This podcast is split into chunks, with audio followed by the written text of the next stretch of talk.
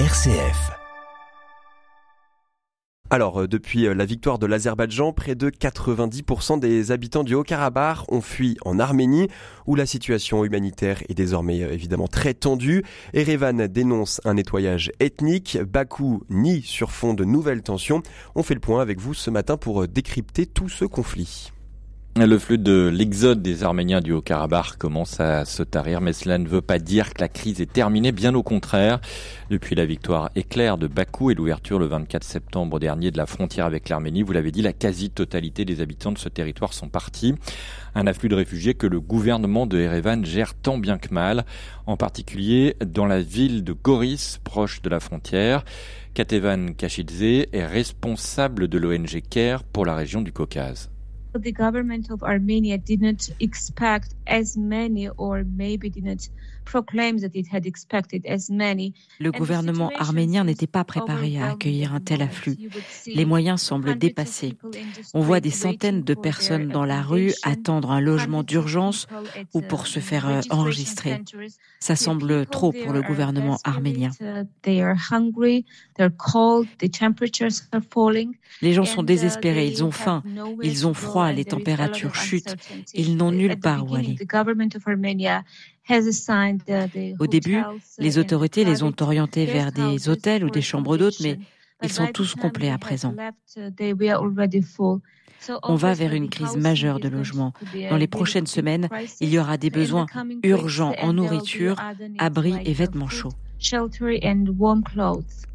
Plus de 110 000 personnes à gérer en moins de 15 jours pour un pays de 3 millions d'habitants. Le défi est énorme et de longue haleine. Il va falloir construire des logements, trouver des emplois dans un pays déjà déstabilisé par l'arrivée des réfractaires russes à la guerre en Ukraine qui avait provoqué un boom du prix des loyers.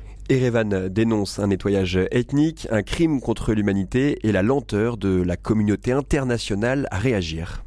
Oui, il a fallu attendre euh, pratiquement dix jours hein, pour que l'ONU envoie une mission d'observation au Haut-Karabakh. C'est ce qui euh, scandalise l'Arménie et la diaspora arménienne en Europe, notamment en France. Anaït Akopian préside le comité de défense de la cause arménienne. La communauté internationale fait semblant de s'étonner de cette situation.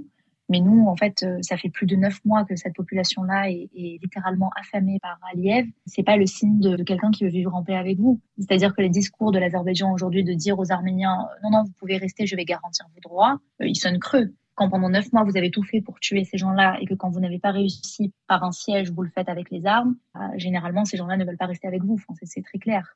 Et donc, euh, aucun Arménien aujourd'hui ne se sentirait en sécurité quand ils savent qu'il y, a des, y a des troupes azéries euh, juste à côté. Donc, c'est pas quelque chose qui nous étonne, c'est quelque chose euh, qui nous rend en colère parce que c'est quelque chose qu'on pouvait prédire. On n'arrêtait pas d'alerter la communauté internationale à ce sujet. Malheureusement, elle n'a pas été à la hauteur. Et l'Union européenne ne s'est pas vraiment euh, mouillée ces derniers jours. Il faut dire que les 27 ont signé des accords gaziers avec l'Azerbaïdjan pour remplacer le gaz russe. Et Jean-Baptiste, on, le rappelle, le Haut-Karabakh faisait l'objet d'un conflit entre l'Arménie et l'Azerbaïdjan dès l'indépendance des deux pays. C'était à la chute de l'URSS.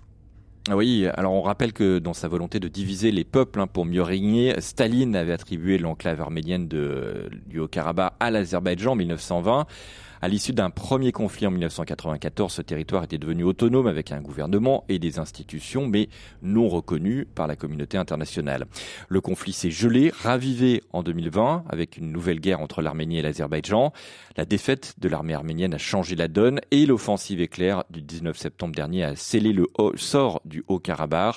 Les autorités sur place se sont autodissoutes après cette défaite.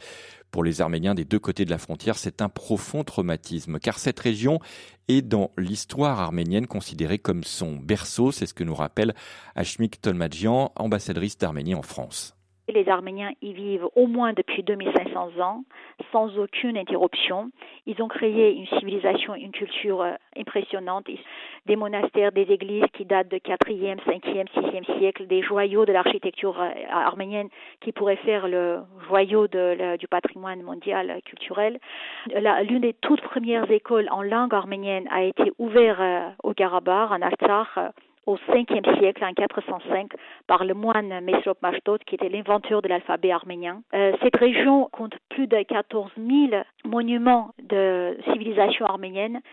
C'est l'une des régions de l'Arménie historique, du plateau arménien, où la présence de la communauté arménienne a été presque exclusive. En 1921, quand le Haut-Karabakh a été attribué à l'Azerbaïdjan par la volonté de Staline, la population du Haut-Karabakh était à 96% d'Arméniens. Et aujourd'hui encore, le Haut-Karabakh était composé par majoritairement d'Arméniens, mais exclusivement, presque quasi exclusivement d'Arméniens. Et privé euh, d'un soutien des Occidentaux, mais aussi face à un allié russe versatile, l'Arménie redoute une nouvelle guerre sur son propre sol.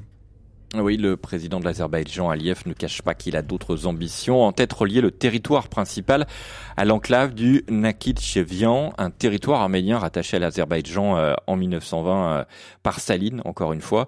Ce territoire est situé à l'ouest entre la Turquie et l'Arménie. Et les tensions euh, se précisent. Anita Kachatourova pardon, est doctorante à l'Université libre de Bruxelles. Elle travaille sur le conflit du Haut-Karabakh. Alors évidemment, il y a une grande inquiétude aujourd'hui euh, en Arménie qu'après le Haut-Karabakh, euh, l'Azerbaïdjan attaque l'Arménie souveraine. L'Azerbaïdjan occupe déjà militairement des parties du territoire arménien depuis mai 2021. Ça a été une tactique de pression que l'Azerbaïdjan a adoptée vis-à-vis de l'Arménie. C'est une crainte réelle que, effectivement, l'Azerbaïdjan profite de cette instabilité en Arménie pour lancer une opération militaire, une guerre contre l'Arménie même et occuper en fait la région sud de l'Arménie, le sunnique arménien, qui permettrait en fait de créer un, passage, un lien territorial entre euh, l'Azerbaïdjan et la Turquie. Les discours anti-arméniens en Azerbaïdjan font ressurgir bien évidemment le spectre du génocide de 1915. Lundi, quelques jours après cette guerre éclair emportée par l'Azerbaïdjan, eh bien c'est au Nakhichevan que le président turc Erdogan, grand allié de Bakou, et son homologue azerbaïdjanais Iliev se sont retrouvés. Pour euh, Anaïta Kopian, euh, présidente du comité de défense de la cause arménienne, l'Arménie a besoin d'une aide non seulement humanitaire, mais aussi désormais militaire ça fait sens d'aider les réfugiés ukrainiens quand euh, aussi on aide euh, l'Ukraine à se, défendre. Euh, donc en, réalité, venir aider les réfugiés du Haut-Karabakh aujourd'hui, c'est primordial, mais on est encore une fois arrivé trop tard. Et donc l'idée, c'est surtout d'empêcher qu'il y ait ensuite des réfugiés arméniens, d'empêcher que l'Azerbaïdjan ensuite derrière s'entraîne à l'Arménie, parce que là, ce sera catastrophique. Et le, le fait est qu'Aliyev, l'avantage qu'on a avec lui, c'est qu'il annonce ses plans et qu'il s'y tient. Et donc, il a annoncé effectivement le, le corridor de Sunik, c'est-à-dire dans le sud de l'Arménie. Mais il ne s'arrête pas là et il annonce aussi que Yerevan, la capitale de l'Arménie, fait partie de l'Azerbaïdjan. Et il appelle ça l'Azerbaïdjan occidental. Donc, à partir de là, on peut aider les réfugiés qui sont aujourd'hui en Arménie. Il faut les aider. C'est la première solution court terme euh, problème. Mais en réalité, sur le long terme, on a une vraie question d'aider l'Arménie de manière militaire parce qu'elle ne pourra pas faire face à l'Azerbaïdjan. La France a annoncé qu'elle allait engager un processus d'assistance militaire avec l'Arménie, en comprenant notamment la livraison de matériel, mais sans pour le moment encore en préciser la nature.